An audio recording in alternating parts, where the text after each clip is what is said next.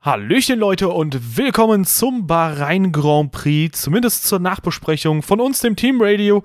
Und dazu gehört meine Wenigkeit, der Dave und auch der Anton. Moin, moin. Ja, hallo Leute.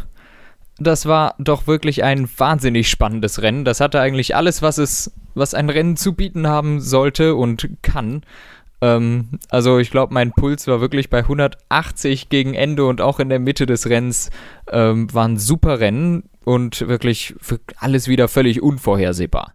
Ja, also wenn man nach Melbourne gesagt hätte, dass zumindest dieser Rennausgang dann zustande kommt, da hätte ich auch gesagt, okay, das sollte man vielleicht nochmal überdenken, denn äh, das Rennen heute war auch schon im Qualifying, also das gesamte Rennwochenende war eigentlich eine 180-Grad-Wende, wenn man sich verschiedenste Teams anschaut. Ferrari ist plötzlich zur Stelle, ähm, Toro Rosso ist plötzlich da und McLaren Honda, die sind, äh, McLaren Renault, sorry. Äh, ich glaube, im Honda-Motor werden die heute, ja, wer weiß. Ähm, das werden wir vielleicht nochmal erörtern, aber nee, aber McLaren Renault war auch am Sonntag zumindest da, aber am Samstag zum Beispiel komplett in der Versenkung und Force India zum Beispiel auch wieder da. Also sehr, sehr viele Verschiebungen hier und da. Ja, absolut. Also du sagtest auch schon, McLaren Renault war ja am Samstag eine totale Katastrophe. Jetzt im Rennen waren sie eigentlich wieder ganz gut bei der, bei der Musik. Ähm, umgekehrtes Phänomen eigentlich bei Force India, die im Qualifying gut dabei waren, aber jetzt im Rennen dann doch hinter die ganzen Leute gefallen sind, sogar hinter einen Sauber. Ähm, eben, was, was man auch hervorheben muss, Markus Ericsson mit einer hervorragenden Leistung. Ich glaube, P9 oder so ist er geworden. Das ist ein super Rennen und die ersten Punkte seit Australien 2015 oder so, wenn, mich, wenn ich mich nicht täusche. Also wirklich großartiges Rennen für ihn. Ja, irgendwas so in der Richtung. Aber wollen wir das Ganze ein bisschen äh, in unsere Struktur bringen und vielleicht auch mal direkt beim Rennstart loslegen? Ja, der Start war total verwirrend. Ähm, es gab irgendwelche Kollisionen und ich habe bis jetzt noch nicht richtig geschnallt, wer jetzt eigentlich mit wem kollidiert ist, wer hat was verschuldet. Ich habe es nicht ganz geschnallt, es war einfach zu viel los. Das Einzige, woran ich mich erinnern kann, ist, ich glaube, Perez hat sich am Ende gedreht und wurde was, ich weiß es nicht, wurde er von Grosjean oder Hartley gedreht? Hartley, ne? Er wurde von Hartley gedreht, Hartley hat auch 10 Sekunden dafür bekommen. Okay, genau, ja aber sonst war der Start total verwirrend. Hamilton super vorsichtig, hat viele Positionen, nee, er hat glaube ich nicht viele verloren, aber er hätte viel mehr gewinnen können. Äh, Alonso mit einem Raketenstart von 13 und irgendwann hat er dann Lewis Hamilton überholt. Ich dachte, ich, ich sehe nicht recht, was da gerade passiert. Ein McLaren überholt einen Mercedes. Das hat aber Hamilton ziemlich bald in, in ziemlich schicker Manier wieder begradigt. Ja, also das war auf jeden Fall eine sehr krasse Startphase. Äh, so viele Kollisionen, wie es da gab. Ähm, eine weitere Berührung gab es da zwischen Magnussen und Gasly, als das Virtual Safety Car zu Ende war und Magnussen Gasly überholen wollte, äh, wo ich noch dachte, okay, irgendwann im Laufe des Rennens wird Magnussen sicher noch vorbeikommen, weil der Haas, der wird wahrscheinlich ein deutlich schnelleres Fahrzeug jetzt immer noch sein als der Toro Rosso Honda. Aber ähm, ja, da hat man gesehen, so leicht kann man sich täuschen. Die beiden haben sich berührt, äh, Magnussen der Außen und äh, ja, Gasly ist dann das gesamte Rennen über vor Magnussen geblieben. Und äh, das Manöver, was du ansprichst, das ist so ein bisschen das Manöver des Rennens, muss man schon sagen. Hamilton, der da nicht nur Alonso und Ocon überholt, sondern auch, ich glaube, Nico Hülkenberg auch noch in einer Kurve. Ja, beziehungsweise auf einer Geraden, wie man es nimmt. Aber drei Autos auf einmal, das ist halt Knüller. Auch mit dem Mercedes musst du das erstmal irgendwie hinkriegen.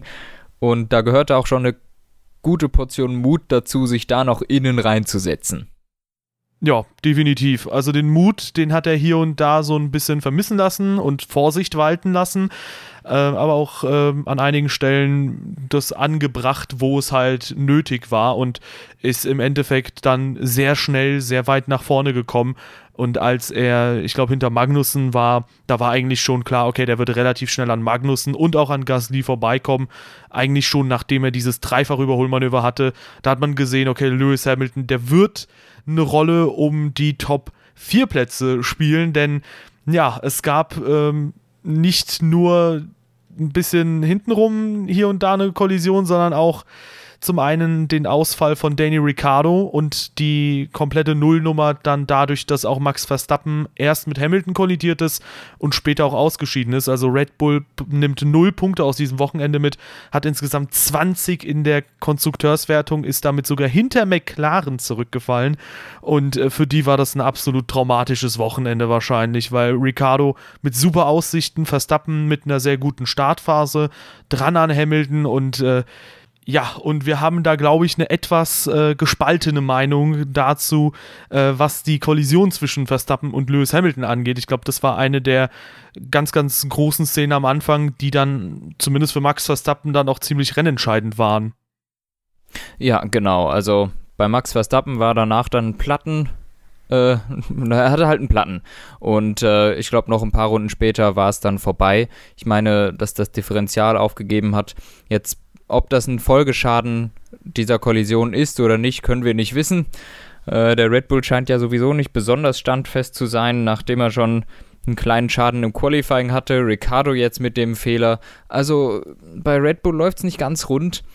Und zu der Kollision, was du eigentlich sagen wolltest. Ähm, ja, ich hatte, ich, ich hatte auch das Gefühl, dass Hamilton eigentlich hätte zurückstecken können, weil ähm, im Grunde war da meines Erachtens keine Chance mehr für ihn, irgendwie da gegenzuhalten. Und Max Verstappen hat halt die Kurve für sich ähm, behaupten wollen, was im Endeffekt dazu geführt hat, dass es diese Kollision gab, denn sein Gegenspieler hat offensichtlich nicht so mitgespielt, wie Verstappen sich das erhofft hat.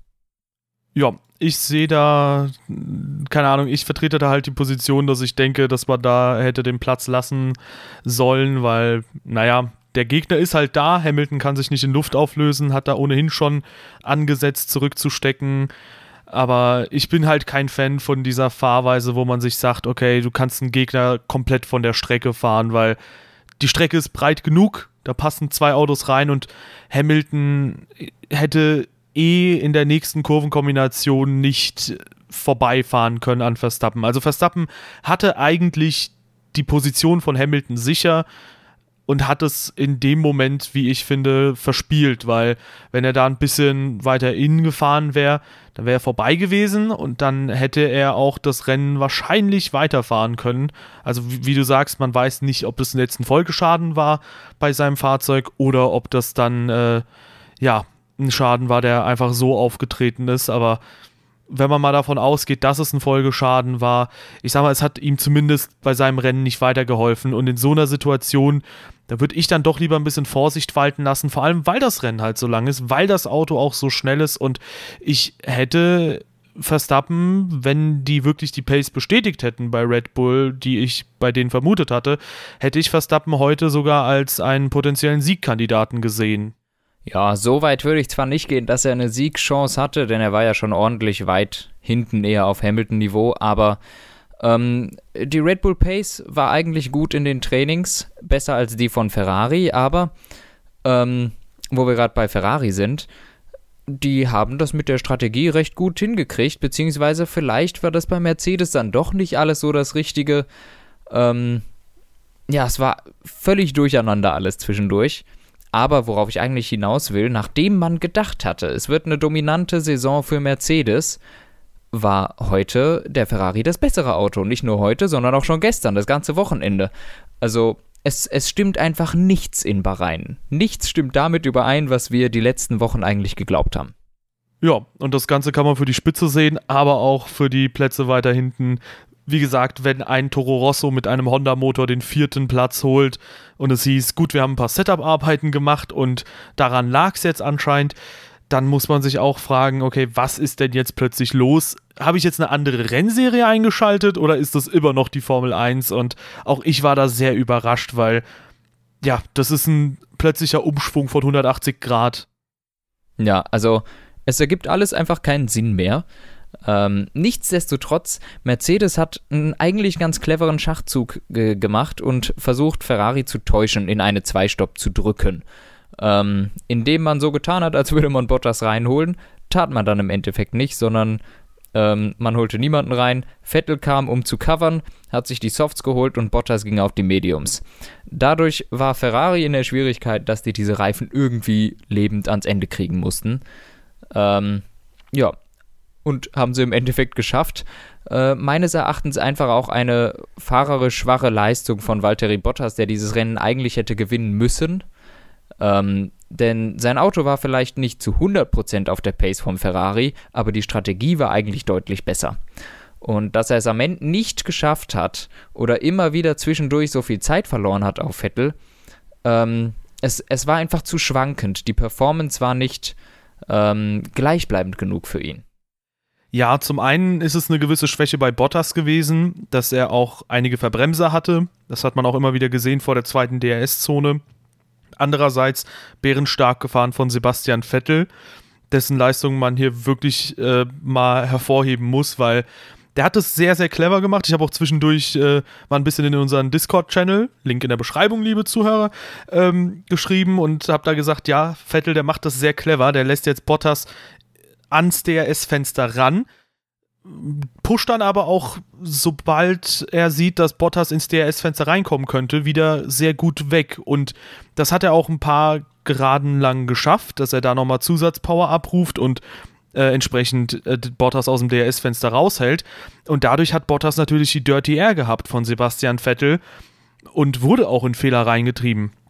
Da ist jetzt natürlich die Frage, ob man ihm wirklich einen Vorwurf machen kann, dass er es im Endeffekt nicht geschafft hat. Ich meine, dass er die klar besseren Reifen hatte, das muss man sagen. Ja, das war so. Nichtsdestotrotz glaube ich, ist das nicht so eine extrem einfache Aufgabe und ich glaube, ein Bottas, der wird sich auch denken, okay, das, äh, die Saison hat jetzt noch 19 weitere Rennen und bevor er jetzt nach zwei Rennen mit null Punkten dasteht, im schlimmsten Fall, nimmt er jetzt immerhin mal die 18 Punkte mit. Insofern, es hätte sehr viel mehr sein können bei Bottas und ich glaube, wenn du jetzt einen Max Verstappen oder einen Lewis Hamilton daran gesetzt hättest, Wobei bei Hamilton bin ich mir nicht so sicher. Ich glaube, der würde auch ein bisschen zaghafter davor gehen. Aber wenn du jemanden hättest, der aggressiver davor geht, dann hätte der nochmal eventuell um den Sieg mitfahren wollen. Hamilton hätte vielleicht eine geringere Fehlerdichte gehabt, aber auch da hätte, wäre, wenn, das weiß man halt nicht genau. Im Endeffekt hat Bottas ein paar Fehler gemacht, aber ob die jetzt auf die Dirty Air zurückzuführen sind oder darauf, dass er halt da schwach unterwegs war, ich mag es jetzt nicht zu beurteilen. Ich glaube, insgesamt hatte Bottas ein ziemlich gutes Rennwochenende und auch wenn Hamilton heute der etwas schnellere war, glaube ich, kann man schon sagen, dass Bottas eine recht ordentliche Leistung abgeliefert hat. Ja, also bin, da bin ich auch ein bisschen anderer Meinung. Ich denke, nichtsdestotrotz auch ein Lewis Hamilton hätte in Runde 47 das Manöver in Turn, Turn 1 durchgezogen. Ähm, der Mercedes ist durchaus in der Lage, auf den besseren Reifen sich da reinzubremsen. Und wenn es um den Sieg geht, dann musst du als Rennfahrer auch die Chance nutzen. Und Bottas hat sich im Grunde dann in der letzten Runde damit abgefunden, Zweiter zu werden, weil es ist klar, eine zweite Chance wird es in der letzten Runde nicht geben. Und er hat den Angriff nicht versucht, sondern, sondern nur so ein bisschen geguckt. Er, er, hätte sich reinsetzen können, da bin ich mir sicher. Aber da fehlt dann doch vielleicht so ein, das, ein Ticken Aggressivität ähm, bei Bottas. Und das ist, das haben wir auch schon in der Vergangenheit ein paar Mal gesehen. Auch zum Beispiel am Start in ähm, Brasilien letztes Jahr müsste es gewesen sein. Hatte er eigentlich sogar noch die Nase vorn am Start, hat dann aber sofort zurückgezogen, als sich Vettel reingesetzt hat und dadurch natürlich auch Position und Sieg verloren. Also ihm fehlt ein bisschen die Aggressivität, was man aber auch nat natürlich ein bisschen nachvollziehen kann, nachdem er aus dem letzten Rennen mit sehr, sehr wenig Punkten rausgegangen ist und vor allem mit einem Unfall im Qualifying, dass er jetzt auf Nummer sicher gegangen ist, aber so richtig dieses, dieser Killerinstinkt, der fehlt mir bei ihm einfach ein bisschen. Und Mercedes hätte diesen Sieg gebraucht. Mit äh, zwei Siegen für Ferrari jetzt ist schon mal ein ganz schlechter Start für Mercedes. Ja, ich würde das dennoch ein bisschen anders sehen. Ich würde schon sagen, dass Valtteri Bottas es versucht hat ranzukommen, aber halt äh, vielleicht auch ein bisschen zu aggressiv sogar war. Zumindest was das Aufschließen angeht, denn man hat schon gesehen, dass er sich immer wieder verbremst hat. Insofern würde ich da eher sagen, dass er zu viel wollte, als dass er zu wenig wollte und dadurch überhaupt gar nicht in die Situation kam, dass er da wirklich hätte angreifen können, weil er hatte einmal auf Startziel so halb eine Chance, aber da hätte er schon sehr aggressiv reingehen müssen und auch ein Sebastian Vettel, der wird sich da nicht sehr lumpen lassen, der wird da natürlich gegenhalten. Ja, also ähm, wenn du gerade Sebastian Vettel ansprichst, ähm, muss ich natürlich auch sagen, vielleicht eines seiner besten Rennen seiner Karriere heute. Da würde ich tatsächlich vielleicht von sprechen. Ähm, von ihm habe ich äh, selten so eine wirklich sehr gute, also klar, man sieht ständig sehr, sehr gute Performance von Sebastian Vettel, aber das war wirklich besonders gut heute. Möglicherweise eines seiner besten Rennen bis jetzt. Ja, also für mich, ich würde ihn als Driver of the Day betiteln für mich, weil dass du auf so alten und abgefahrenen Reifen trotzdem einen Mercedes hinter dir hältst, das ist schon eine starke Leistung. Und auch wenn es da ein paar andere, auch wenn es ein paar andere Fahrer gibt, die auch sehr stark waren, äh, für mich war er heute der Fahrer des Tages. Ja, eben, nachdem es in Australien vielleicht nicht unbedingt ähm, nur Lob gehagelt hat für Sebastian Vettel, äh, heute ist das durchaus angebracht ja, heute war auch die Pace deutlich schneller als die vom Teamkollegen, was mich ein bisschen überrascht hat, weil Kimi Räikkönen so ein bisschen gewirkt hat, als könnte er Australien quasi wiederholen, dass er der schnellere der beiden Ferrari ist. Hat dann beim Start eine Position gegen Valtteri Bottas verloren, sehr ärgerlich für ihn. Und dann kam nichts, äh, was hätte Räikkönen nachsetzen können. Und am Ende, da wollte man bei ihm, wie auch wahrscheinlich bei Vettel, auf die Zwei-Stop gehen. Aber ja, äh, oder vielleicht Bottas unter Druck setzen, äh, sodass Bottas vielleicht nochmal reinkommt. Ähm, aber man hat dann leider den Boxenstopp versemmelt und ähm, an der Stelle, ja, muss man sagen, der Mechaniker, der hat ein gebrochenes Bein, da auf jeden Fall gute Besserung. Aber natürlich besprechen wir die sportliche Seite primär hier und da muss man sagen, für Ferrari, obwohl es pace-technisch ein sehr starkes Wochenende war, obwohl es ein Rennsieg ist, Trotzdem ist es für Ferrari sehr ärgerlich, dass sie, obwohl sie das beste Auto hatten oder das vermeintlich beste Auto, man weiß ja nicht, wo Red Bull gelandet wäre, wenn man die Zuverlässigkeit dazu zählt, waren sie das beste Auto, aber dass sie trotzdem acht Punkte weniger nach Hause holen als Mercedes, ist schon dann bedenklich. Und äh, beim Boxenstopp, da war nicht mal das Rad ab und da war schon das grüne Licht an. Also da muss man sich auch mal fragen, okay, sollte man vielleicht irgendwas ein bisschen bei den Boxenstops verändern, denn wir haben sehr viele Situationen gesehen, wo Reifen lose waren, schon bei den Testfahrten, bei McLaren, bei Haas im ersten Rennen. Und äh, ich glaube bei Raikkonen gab es schon bei einem Training ein loses Rad. Und jetzt auch im Rennen. Ich würde fast schon sagen, dass man darüber nachdenken könnte, da eine Boxenstopp äh, zu setzen, weil das ist natürlich auch ein gewisses Sicherheitsrisiko, nicht nur für die Mechaniker, sondern auch für die Leute auf der Strecke. Denn wenn so ein Raikönnen dann rausfährt und man merkt erst nach zwei Kurven, dass da ein Rad los ist, ja, dann könnten wir wirklich von Glück sprechen, dass das Halo da ist. Ja, durchaus. Also ich bin seit längerer Zeit schon ein Verfechter von genau dem, was du gerade äh, ansprichst, und zwar einer Mindeststandzeit bei Boxenstops. Ich finde das durchaus sinnvoll, denn die Entwicklung, dass die Boxenstops immer, immer schneller sein müssen, finde ich nicht gesund und finde ich auch nicht richtig, denn es passiert dann immer wieder solche Sachen wie bei Haas in Australien, wie heute bei Ferrari. Es scheint tatsächlich ein Problem bei Ferrari zu sein, an den Radmuttern oder an den Schlagschraubern. Da müssen die ganz dringend dahinter kommen, weil ansonsten kostet das noch viel mehr. Ähm, aber ich finde, so eine Mindeststandzeit ist durchaus angebracht, denn wir verbessern immer weiter die Sicherheit für Fahrer, für, für die Autos, aber da, wo es am gefährlichsten ist, und zwar in der Boxengasse, wird nur sehr wenig getan. Das haben wir auch letztens, ich glaube im Training irgendwann war es, dass Lewis Hamilton fast ein paar Leute umgefahren hat, die da durch die Boxengasse gelaufen sind. Ähm, das ist einfach total gefährlich. Aber in der Box selbst passieren immer mal wieder kleine Zwischenfälle. Aber die Sicherheitsbedingungen werden da eigentlich nicht verschärft. Und da, ob da jetzt jemand mit 100 oder mit 80 vorbeifährt, ist natürlich ein Unterschied. Hilft dem Mechaniker, dem übers Bein gefahren wird, aber herzlich wenig. Ja, insofern äh, zum einen sehr schade für Raikönnen, zum anderen schade auch für den äh, Mechaniker. Und da kann man nur hoffen, dass sich da was ändert und ansonsten gute Besserung wünschen.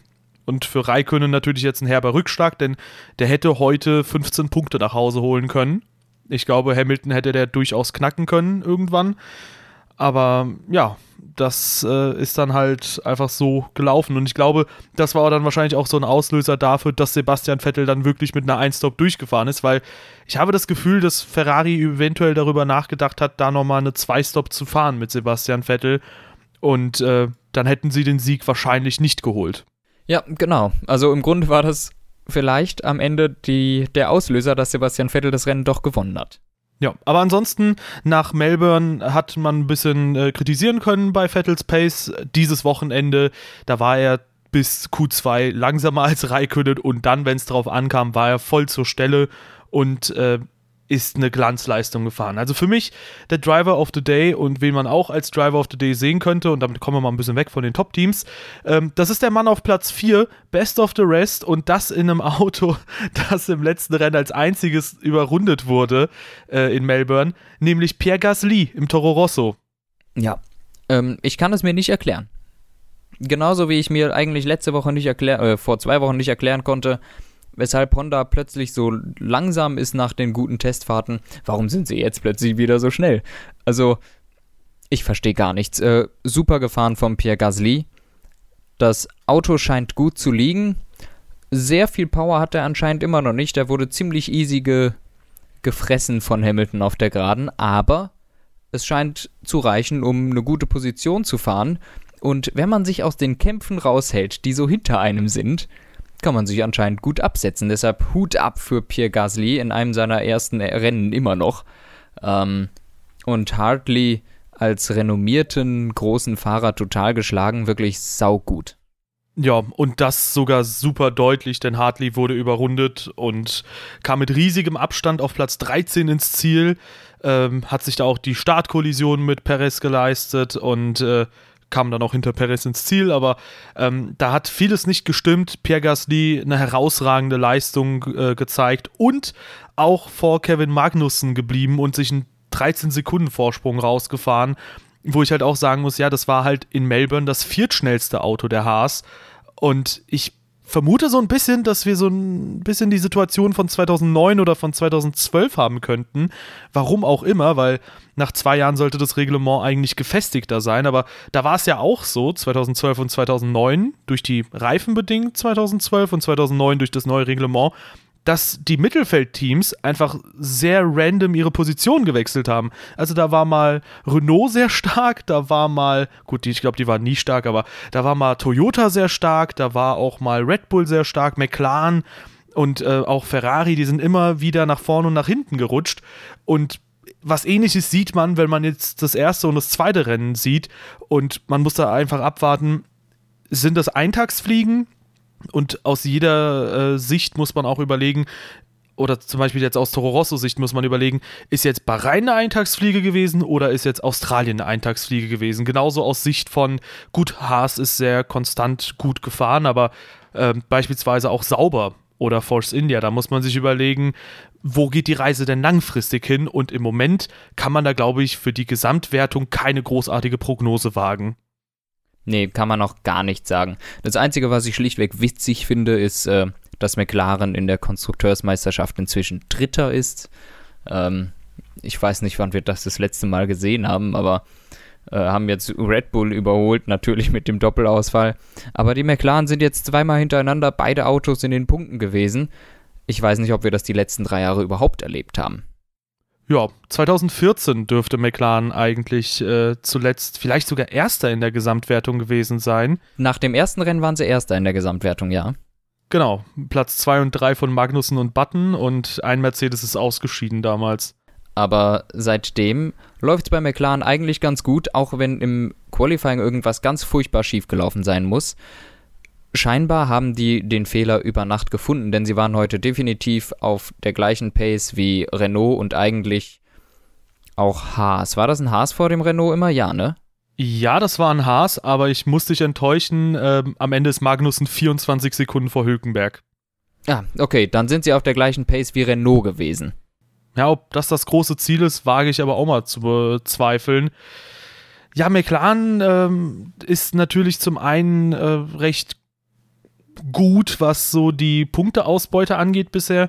Zum anderen aber auch für mich so eine leichte Enttäuschung, denn wenn man sich mal anschaut, wo Toro Rosso jetzt aktuell steht, äh, die, wenn man McLaren jetzt glauben mag, dass Honda die ganze Schuld trägt der Probleme der letzten drei Jahre, äh, die eigentlich nicht da stehen dürften, weil Toro Rosso ist auch kein Top-Team oder so, äh, dann denke ich mir, ja gut, also Toro Rosso ist vor euch und auch Renault ist vor euch und sie sind immer noch das schwächste Renault-Team. Also da tue ich mich ein bisschen schwer. Gut, sie haben Carlos Sainz besiegt, aber der scheint auch im Moment in so einer leichten Formkrise zu sein. Ja, also es ist auch schwierig zu, zu sagen. Wir können jetzt immer nur von dem einen Rennen reden. Die, das Gesamtbild betrachtet ist McLaren im Moment das beste Renault-Team. auch wenn jetzt Red Bull eigentlich nicht zählt. ähm, aber punktemäßig machen die im Moment das Beste aus ihren Möglichkeiten. Und ähm, da kann man ihnen wirklich keinen Vorwurf machen, denn das tun sie definitiv. Ja, da kann man sogar fast sagen, McLaren hatte recht, als sie gesagt haben, wir werden spätestens zur Saisonmitte auf Red Bull-Niveau sein. Das sind sie jetzt nach zwei Rennen. Sie sind jetzt schon vorne. ja. Also wenn es so weiterläuft, dann äh, gibt es keinen Grund, sich da großartig zu beschweren. Dann gibt es gut Geld. Also am Ende der Saison. Ja, es sei denn, äh, Toro Rosso findet bei Hartley jetzt noch ein paar Zehntel und oder Gasly punktet halt einfach so weiter, denn Gasly hat heute mehr Punkte geholt als die beiden McLaren summiert. genau, ja. Beziehungsweise apropos mehr Punkte und summiert. Ich glaube, Alonso hat in der ganzen letzten Saison ungefähr 17 Punkte geholt. Er dürfte jetzt schon bei 16 sein. Also es läuft verglichen mit letzter Saison ganz gut bei McLaren. Ja, das ist auf jeden Fall gar nicht mal so schlecht. Man könnte im Endeffekt auch vielleicht das Fazit ziehen, wobei nach zwei Rennen ist es immer noch zu früh. Ja, man hat jetzt anhand von Melbourne gesehen, es kann mal in die Richtung ausschlagen, das Pendel, und mal in die andere Richtung. Aber nach zwei Rennen äh, zeichnet sich so ein Bild ab, dass äh, dieser Wechsel von McLaren Honda zu McLaren Renault, ebenso wie der Wechsel von Toro Rosso Renault, zu Toro Rosso Honda, dass er halt einfach beiden gut getan hat. Also sowohl Honda als auch Toro Rosso Eben. als auch McLaren möglicherweise eine Win-Win-Win-Situation. Korrekt. Ja, und in dieser Situation befand sich auch heute äh, Markus Eriksson, der meiner Meinung nach äh, heute gezeigt hat, warum er immer noch in der Formel 1 sitzt und warum diese ganzen überzogenen Markus Eriksson-Kritiken äh, doch ein bisschen überzogen sind halt. Äh, denn wow, Mar gute Umschreibung. Ja, vielen Dank. Äh, mein Wortschatz ist sehr ausgeweitet, ähm, genauso wie das Talent von Markus Eriksson. Äh, der hat heute wirklich, ohne jegliche Ironie, ein sehr starkes Rennen abgeliefert. Man hat am Anfang vermutet, oder das war zumindest meine Vermutung, okay, der fährt jetzt gegen einen äh, Rookie, der als absolutes Talent gehandelt wird. Wenn man die Formel 2-Saison gesehen hat mit Leclerc, dann muss man sagen, das ist ein riesiges Talent. Und der ist Leclerc im ersten Rennen äh, ungefähr auf Augenhöhe begegnet und im zweiten Rennen ist er ihnen Grund und Boden gefahren. Und heute war Leclerc ähnlich weit weg von seinem Teamkollegen wie Gasly von Brandon Hartley. Ja, also sehr, sehr starke Leistung von Markus Eriksen. Ähm, haben wir ja, glaube ich, auch am Anfang schon mal angesprochen. Echt gut, freut mich für ihn. Und wie du gesagt hast, es zeigt, ganz grundlos ist der Mann nicht in der Formel 1. Und ja, für ähm, Charles Leclerc, gut, es ist immer noch sein zweites Formel 1-Rennen. Ähm, aber so langsam in den nächsten fünf, sechs Rennen erwarte ich von ihm eigentlich schon, dass er dann auf Niveau von Markus Eriksen fährt. Ja, ich denke auch. Also Eriksson hat gezeigt, er ist kein Nasenbohrer, er ist nicht umsonst in der Formel 1. Man weiß jetzt, das ist eine ganz gute Messlatte und Leclerc, der braucht einfach ein paar Rennen, aber nichtsdestotrotz, Eriksson tut gerade das Mindeste, was er tun muss als äh, Teamleader, nämlich seinen Teamkollegen schlagen und das sogar relativ deutlich. Ja, durchaus. Wer mich heute ein bisschen enttäuscht hat, war Romain Grosjean. Da lief heute leider so gut wie überhaupt nichts. Da hat Kevin Magnussen doch eine sehr viel stärkere Performance gezeigt und Magnussen war auch schon in Melbourne unfassbar stark. Also zum einen sehr stark von Magnussen, schade aber für Grosjean. Ja, bei Grosjean scheint es gerade irgendwie nicht so zu laufen. Die hatten auch mal eine ganz brenzlige Situation, die zwei, aber es ist ja alles gut ausgegangen. Ähm, aber sonst, Grosjean war eigentlich auch das ganze Wochenende deutlich hinter Magnussen. Und auch schon letztes Wochenende war Magnussen eigentlich der Schnellere. Ähm, ja, da muss eigentlich noch was kommen von Grosjean, von dem ich eigentlich immer sehr viel gehalten habe und von dem ich dachte, der sei deutlich besser als Magnussen. Im Moment sieht es danach nicht aus. Ja, ich habe die beiden immer wieder so auf einem Niveau gesehen. Mal der eine, mal hat der eine ein bisschen bessere Leistung abgeliefert, mal der andere. Magnussen hat sich, glaube ich, auch nach seiner wilden McLaren-Zeit äh, und auch seiner etwas wilderen Renault-Zeit ein bisschen jetzt gezügelt und fährt aktuell eine ziemlich erwachsene Saison, wie auch schon 2017. Ich denke, der hat sich recht ordentlich ins Team eingefunden und es tut ihm auch mal ganz gut, dass er zwei Jahre am Stück beim selben Team unterwegs ist und da auch eine gewisse Wertschätzung erhält. Ja, genau. Ansonsten haben wir noch die Williams, die völlig unauffällig waren heute. Ich habe eigentlich von denen nichts mitbekommen, außer dass sie ab und zu beim Überrunden mal im Bild waren. Ähm, ich glaube, Stroll hatte einmal einen Schaden am Frontflügel. Mehr habe ich von denen nicht mitbekommen, außer dass Sirotkin eigentlich ein ganz ordentliches Rennwochenende gefahren ist. Also, nachdem er wieder letztes Wochenende ganz viel Kritik einstecken musste, weil er ja so ein schlechtes Rennen gefahren ist, obwohl es nur vier Runden lang war. Haha. Ähm, heute, glaube ich, Stroll geschlagen. Sehe ich das richtig? Ja, wahrscheinlich, ne? Nee, der ist knapp hinter Stroll noch ins Ziel gekommen. Ah, okay. Aber gestern im Qualifying auf jeden Fall Stroll geschlagen. Ähm, eigentlich ein gutes Rennen gefahren. Und die beiden sind ungefähr auf einem Niveau. Aber ja, irgendwie unauffällig. Ich kann nichts zu Williams sagen heute. Ja, also ich finde, dass äh, Sirotkin, ich habe es auch schon ein bisschen vorher zu einem anderen Piloten gesagt, äh, bezüglich der überzogenen Kritik und der voreiligen Kritik. Also gegen Sirotkin hat man ja auch schon sehr gewettert und ich finde, heute kann man ihm nur sagen, das war eine gute Leistung, weil Lance Stroll ist halt ein Fahrer, der hat schon eine Saison auf dem Buckel und da ist er einfach heute auf Podium. Augenhöhe gewesen. Ja, und ein Podium. Äh, Lance Stroll hat aber auch Erwähnen wir in jedem Podcast inzwischen. ja, ich, ich bin unschuldig in diesem Fall. Nee, aber Lance Stroll äh, hat eine sehr interessante Sache gesagt, nämlich, dass sie im Qualifying als Williams-Team vier Zehntel langsamer waren als in der letzten Saison. Mhm. Und das ist eine. Das Toro Rosso-Phänomen. ja, also zum einen äh, denkt man sich, oh, fahrt doch einfach mit dem 2017er Auto. Äh, zum anderen denkt man sich, ja, meine Güte, was ist denn jetzt los? Weil das Auto dürfte sich seit Bahrain 2017 auch weiterentwickelt haben im Laufe der Saison 2017. Und das 2018er Auto sollte eigentlich nochmal eine Evolutionsstufe drüber sein, aber anscheinend, äh, ja, wir haben es vorhin auch mal kurz thematisiert. Das ist halt ein bisschen wie 2012 oder 2009. Mal geht es deutlich nach vorn, mal deutlich nach hinten. Im Moment verstehen die Teams, äh, glaube ich, auch noch nicht so wirklich, was in dieser Saison gerade abläuft. Nee, gar nicht. Also, wie wir es, glaube ich, schon ganz am Anfang des Podcasts gesagt haben, das ist, das trifft es am besten. Nichts ergibt Sinn. Ja. Also, es kann sich nichts wirklich logisch erklären lassen, was in Bahrain dieses Wochenende passiert ist. Ja, außer wenn man, wenn man würfeln würde. Das wäre, glaube ich, die logischste Variante.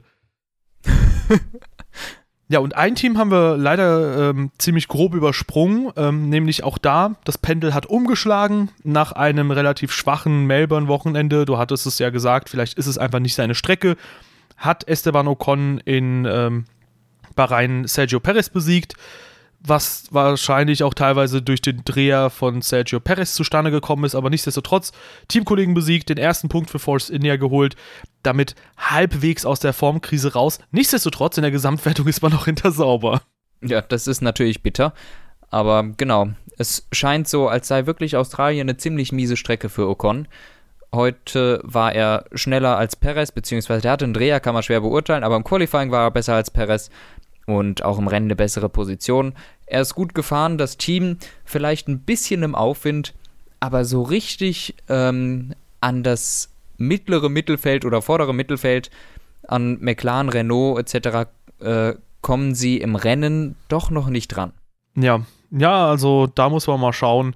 Force India hat ja zwei ziemlich gute Piloten und äh, vielleicht verstehen sie das Auto im Laufe der Saison ein bisschen besser.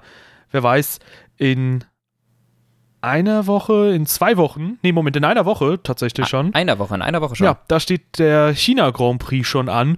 Und wer weiß, vielleicht haben wir da wieder ein ganz anderes Bild. Ich glaube, bei den Top 3 Teams wird sich nicht viel ändern. Die werden das Ganze unter sich ausmachen. Es sei denn, Defekte treten da auf. Und ähm, dahinter wird es äh, definitiv wieder einige Verschiebungen geben. Also, ich sag mal so, ja. Man kann weder den WM-Stand, äh, das würde ich jetzt als provokante These in den Raum werfen, man kann weder den WM-Stand noch das Rennergebnis aus Australien oder Bahrain als äh, ja, zuverlässige Prognose für China vorschlagen. Nee, überhaupt nicht. Also ich äh, wage jetzt erstmal keine Prognose. und trotzdem müssen wir sie abgeben, weil wir im Kicktipp mitmachen, äh, im Tippspiel mitmachen bei uns. Ja, aber da, da, da ist dann, da sind die Trainings ja schon gelaufen, da hat man dann schon so eine Ahnung. Ja, ich weiß jetzt auf jeden Fall, dass ich den Toro Rosso nicht unterschätzen sollte, wenn er im Training mal richtig gut läuft, weil ich glaube, wir haben beide keine Punkte für Toro Rosso gesehen, auch nach dem Freitag nicht. Nee. Nee, auch nach, auch nach dem Qualifying habe ich, glaube ich, Gasly gar nicht erst in die Punkte gesetzt. Ich habe nicht damit gerechnet, dass der sich vorne halten kann. Ja, ich hatte auch vermutet, äh, dass vielleicht der Honda-Motor auf eine Runde gesehen gute Leistung abliefern kann. Genau. Aber über ein Rennen gesehen, da hat man ja immer wieder gesehen, ja, da hat äh, ja der Honda-Motor doch schon so ein paar Problemchen. Aber dem ist eben nicht so gewesen heute. Und ich glaube, wir sind so ziemlich alles durch, was wir besprochen wollten, äh, was wir besprochen haben wollten. Ja, wie auch immer, grammatikalisch war das wahrscheinlich nur so mittelmäßig. Äh, Bestenfalls. gibt's von deiner Seite aus noch was? Nö, tatsächlich nichts. Wir haben heute alles durchgesprochen nach einem sehr chaotischen Rennen. Ja, soll ich dann zur Abmoderation ansetzen? Ich glaube schon. Sehr gerne. Ja, Leute, das war der Podcast. Äh, Du hast übrigens zwei Punkte im Kicktipp, äh, im Tippspiel. Ich habe sechs Punkte. Wow. Ich habe sechs Punkte, ja. Richtig abgesahnt. Immerhin besser als äh, manch anderer Fahrer. Äh, Tipper. nee, aber Leute, das war der Podcast für dieses Mal. Wenn es euch gefallen hat, dann lasst sehr, sehr gerne eine Bewertung da. Ob nun auf iTunes oder beim Dienst eurer Wahl, wo auch immer ihr das hören mögt, bei YouTube oder wo auch immer. Joint unserem Discord-Server. Da gab es heute auch schon während des Rennens einige Diskussionen. Ich habe mich da auch mal hin und wieder eingeklinkt. Äh, schaut bei unserem äh, Tippspiel rein und außerdem, wenn ihr jemanden habt, der Motorsport begeistert ist, ja, also auch zum Beispiel äh, der Mutter der Oma oder so, äh, empfehlt den diesen Podcast und äh, ja, verbreitet quasi die Faszination für den Motorsport. Das würde uns sehr, sehr freuen und wir würden uns dann in einer Woche wieder hören. Dann geht's nach China. Bis dann. Macht's gut.